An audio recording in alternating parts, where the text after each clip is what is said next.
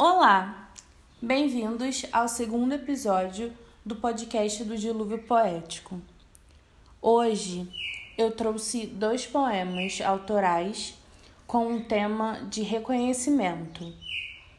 O primeiro poema é: Um dia eu pude olhar para o céu e aproveitar os segundos sem recear as próximas horas. Um dia eu pude experimentar as ondas e pular de cabeça no mar. Um dia eu também pude me ignorar, nos dias que passavam e eu só fingia estar. Mas uma hora poderei me ver e me ter, quando olhar em qualquer reflexo.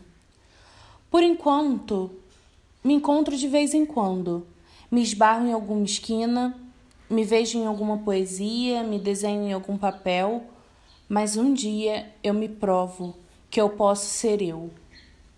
E nesses dias que via tudo, mas não me encontrava em nada, me fizeram ter a certeza de que quando não se olha com os próprios olhos, as imagens voam e voltam a quem pertencem.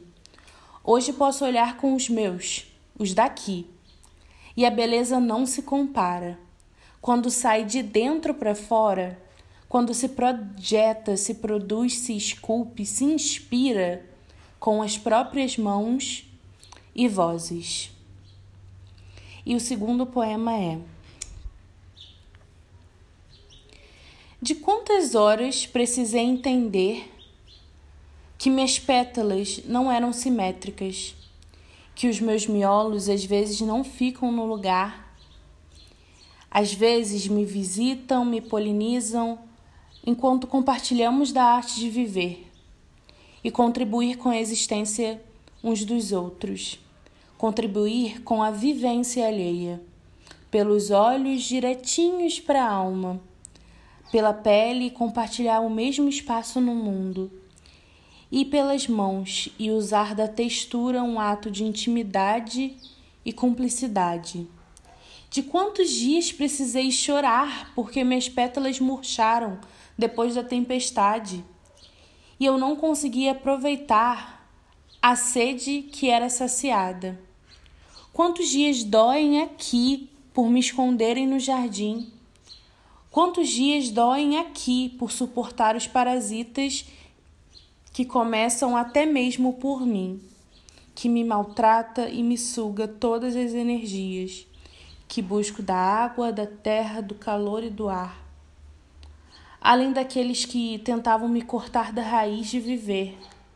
Quantos dias os amassados e as manchas me cobriam com folhas de papel para que eu pudesse aparecer. Mas são os tempos do mistério que me mostrarão a força de estar em mim. Espero que tenham gostado.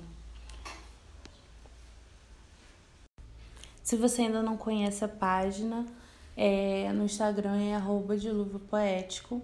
Não deixe de seguir. E se você gostou, compartilha com seus amigos. E até mais. Eu espero te ver de novo.